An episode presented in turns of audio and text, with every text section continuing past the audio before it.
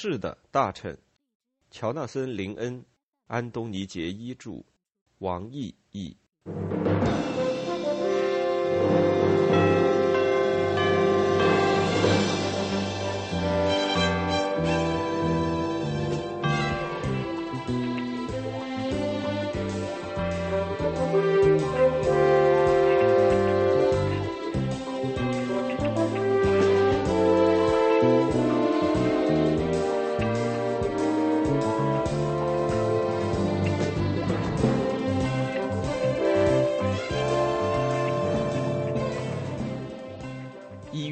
日，今天有个很幸运的机会，我学到了一些对付汉弗莱爵士的办法。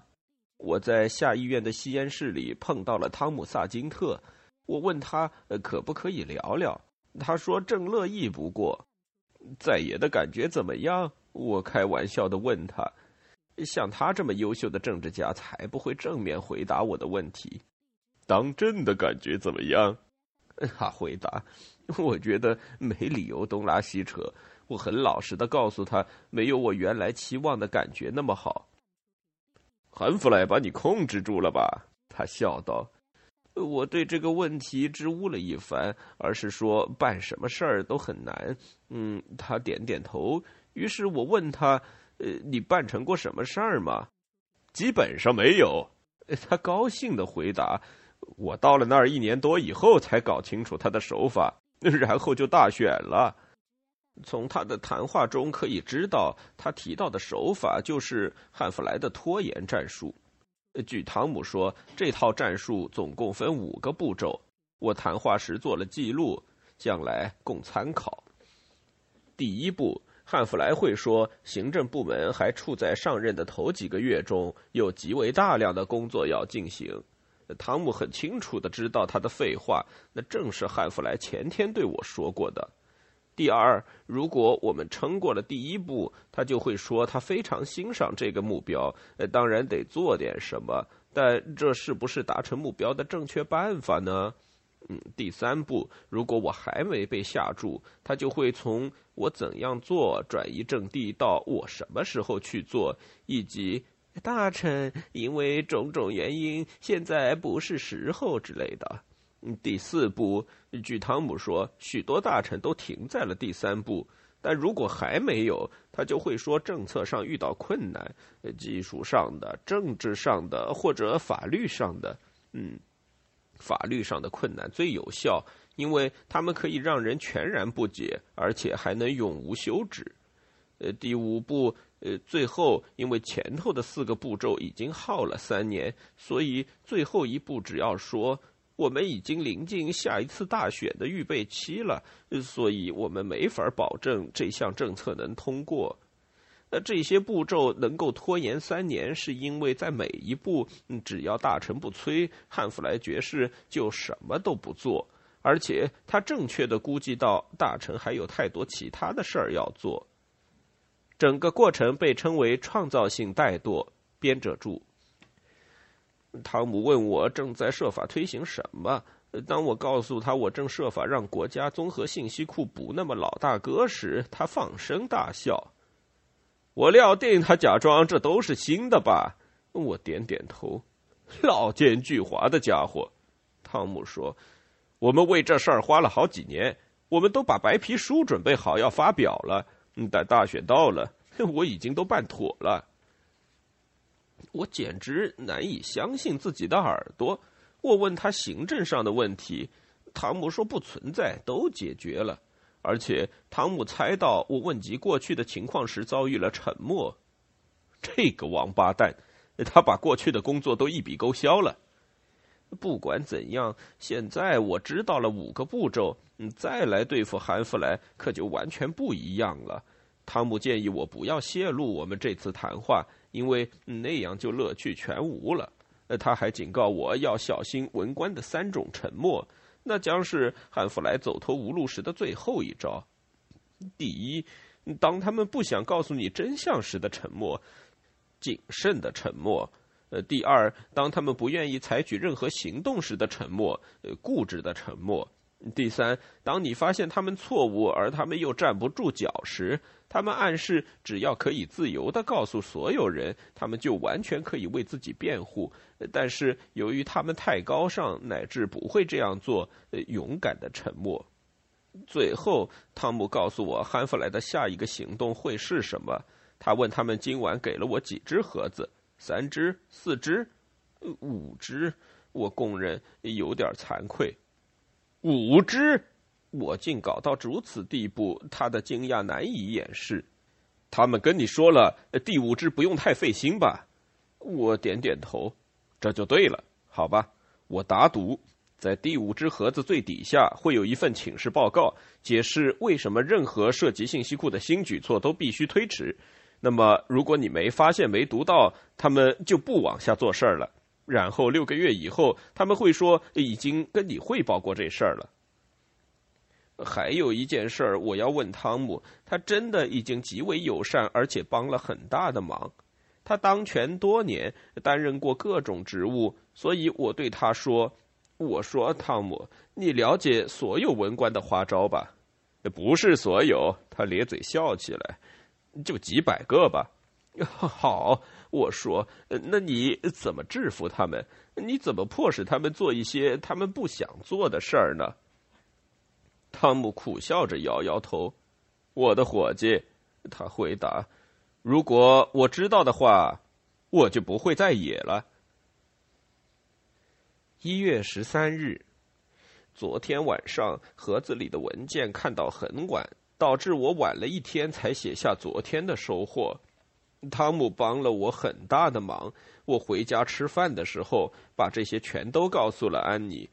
他不能理解为什么汤姆作为反对党的一员会这么帮忙。我向他解释说，反对党不是真的反对派，他们只是被称作反对派而已。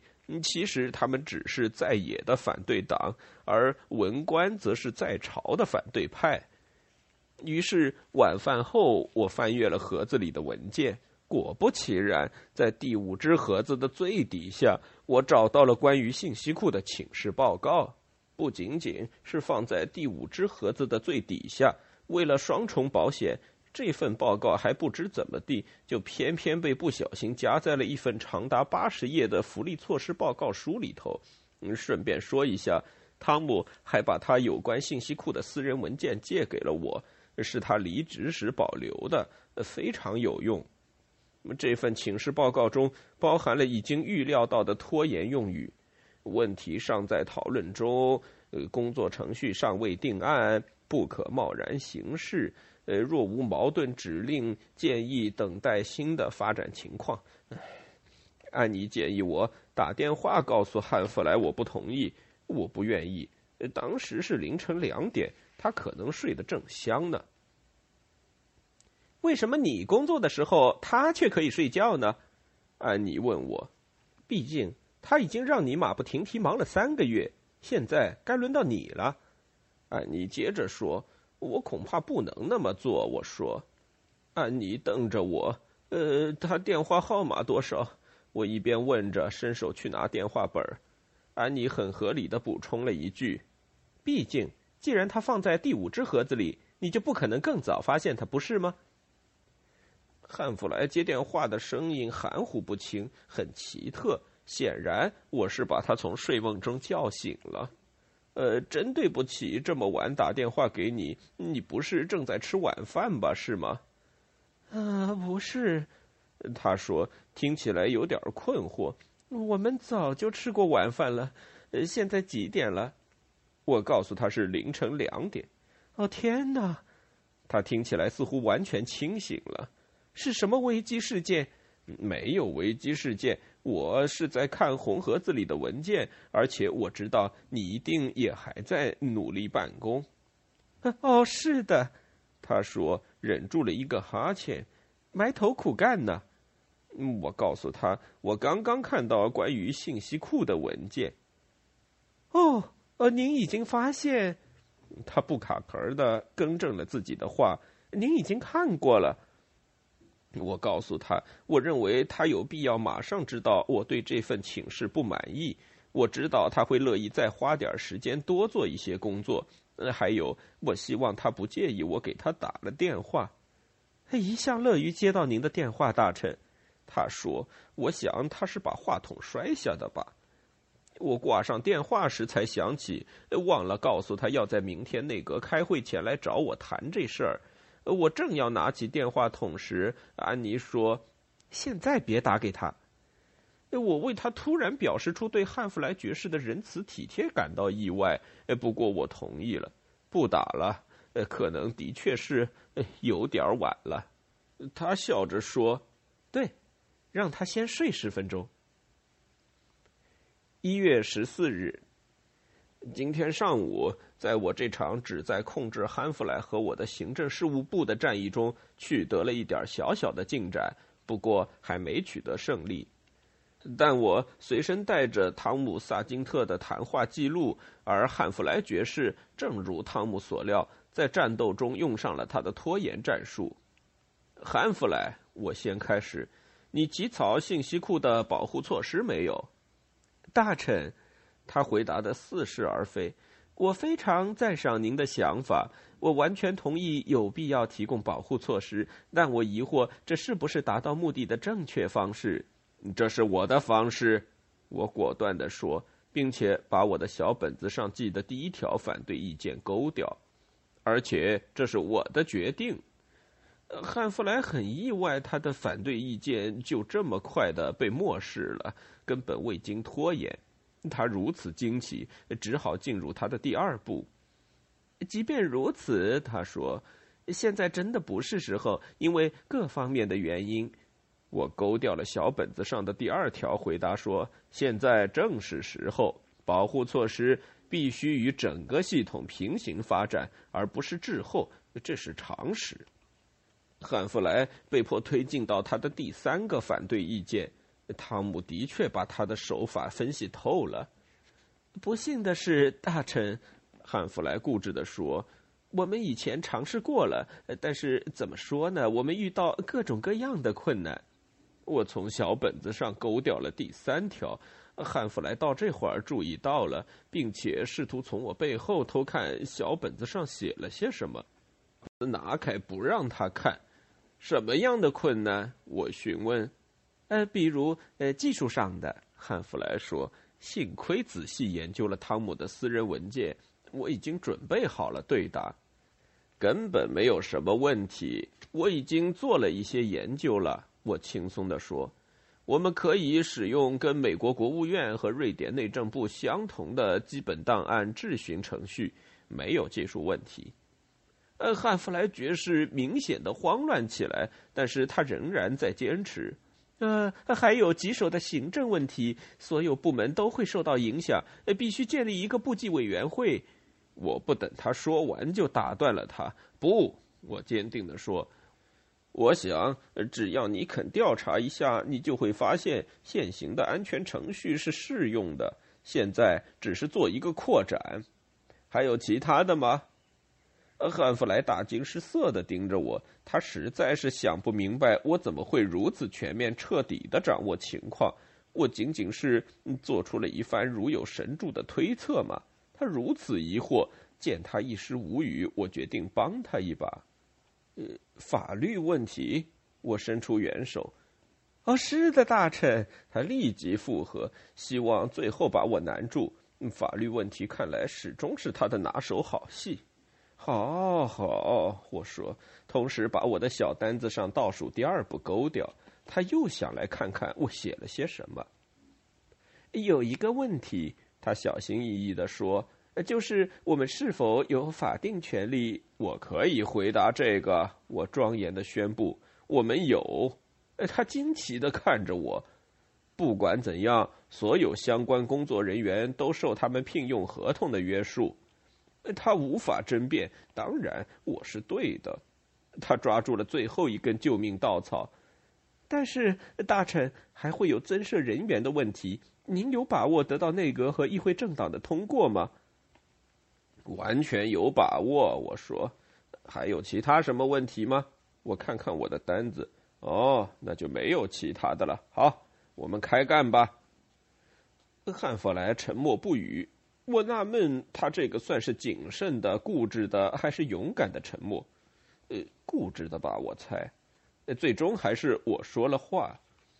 你不说话呀？我评论道。他还是沉默不语。顺便问问你，为什么如此沉默呢？他意识到，呃，不能不说话了，否则就没戏唱了。大臣，看来您还没意识到这里有多少工作要做。我若无其事的问他：“难道过去就从未研究过保护措施吗？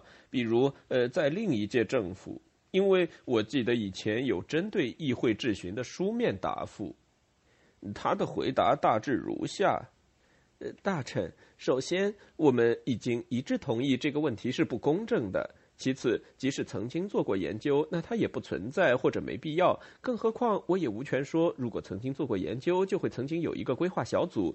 即使这个小组曾经存在，对此我也无权评论。如果这个小组曾经存在，现在也已经解散了，那他的成员已经回到原部门了。如果的确曾经有过这样一些成员的话，呃，或者诸如此类的话。我一直等他滔滔不绝地把这些废话讲完，然后才抛出我的最后通牒。我告诉他，我要求信息库所需的保护措施立即准备好。他告诉我这是不可能的。我告诉他这是可能的。他告诉我这是不可能的。我告诉他这是可能的。我们就这样一来一往，可能不可能，可能不可能，像一对三岁的小孩怒目相向，直到伯纳德突然走进来。我不打算透露，汤姆已经告诉了我，呃，保护措施万事俱备，只欠使用。因为那样的话，我手里就没有王牌了。正当我反复考虑这个问题的时候，伯纳德提醒我有几个约会：内阁十点钟的会，英美协会午餐会上的讲话，今天晚上世界焦点节目的访谈。我问他能不能让我摆脱那个午餐？真的不行，大臣。他回答说：“这事儿已经公布列在日程中了。”于是瞬间豁然开朗了，一个很精彩的计划在我脑中形成了，呃，堪称世纪之举。我告诉韩弗莱和伯纳德，今晚一定要看我在电视中露面。下面是哈克当晚在世界焦点节目中受访的记录，其中包含他第一次挫败手下官员赢得的真正值得纪念的胜利。编者注。本文是未经修订的录音文字记录，未经节目负责人同意不得发表。世界焦点节目一月十四日对哈克的采访。今晚出现在镜头前的是行政事务大臣吉姆·哈克阁下，他是有关老大哥信息库这一争论的中心人物。他此刻正与戈弗雷·芬奇对话。大臣，正如您所知，本周有一个公开抗议。是关于行政官僚部门显然正在着手为这个国家的每个公民建立个人档案材料的事情。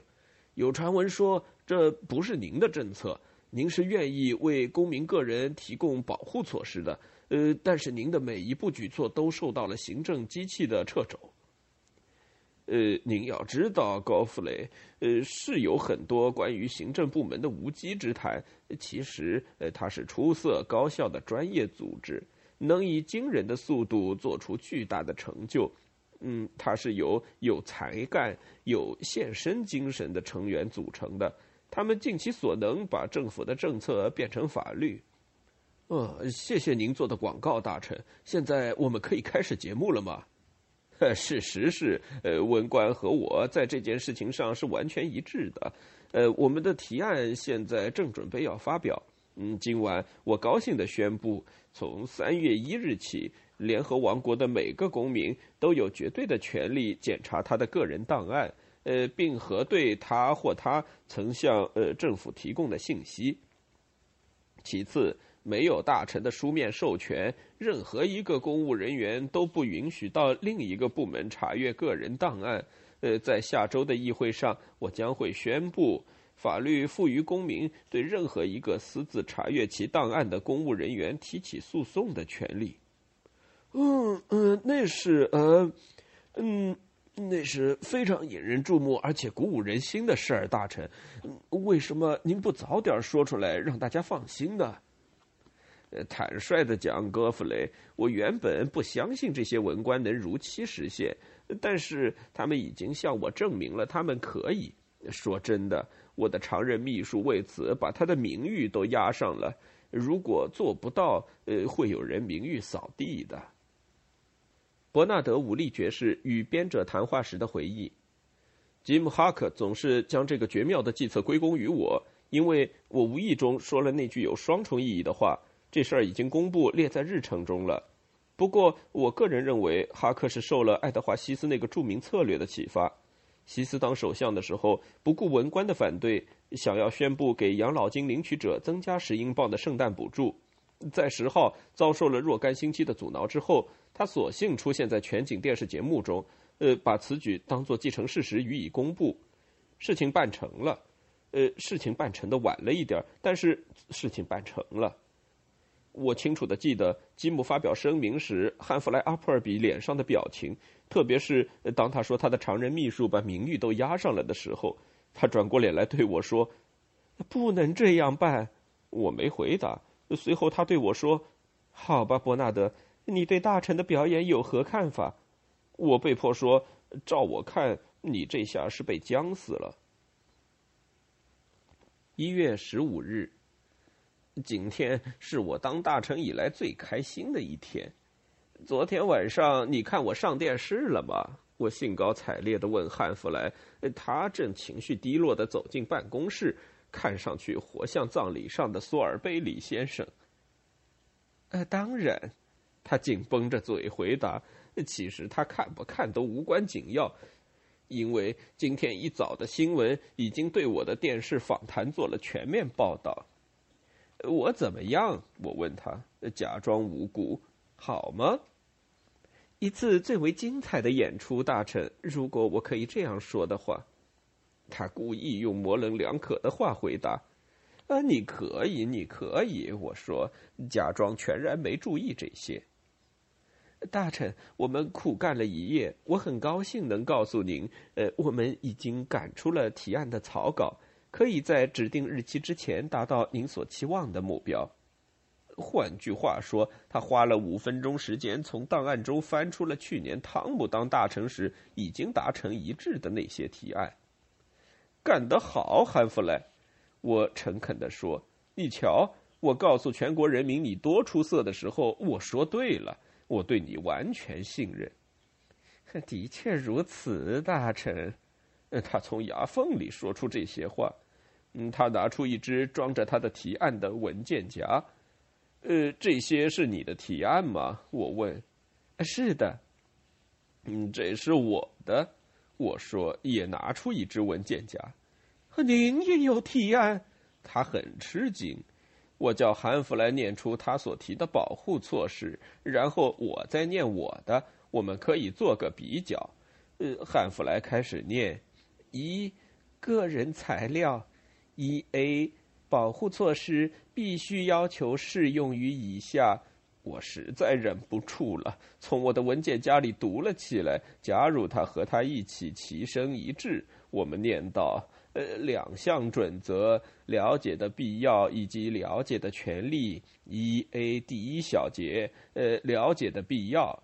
只有当官员被认为有显而易见的了解的需要时，方可被提供信息。我们看向彼此，看来我们又想到一块儿去了。我评论说：“这些提案是从哪儿来的？”他追问。我什么都不说。过了一会儿，他又问了一遍：“呃，他们是从哪儿来的？”韩弗莱。我的口气略带责备，回答他说：“我的嘴被封住了。”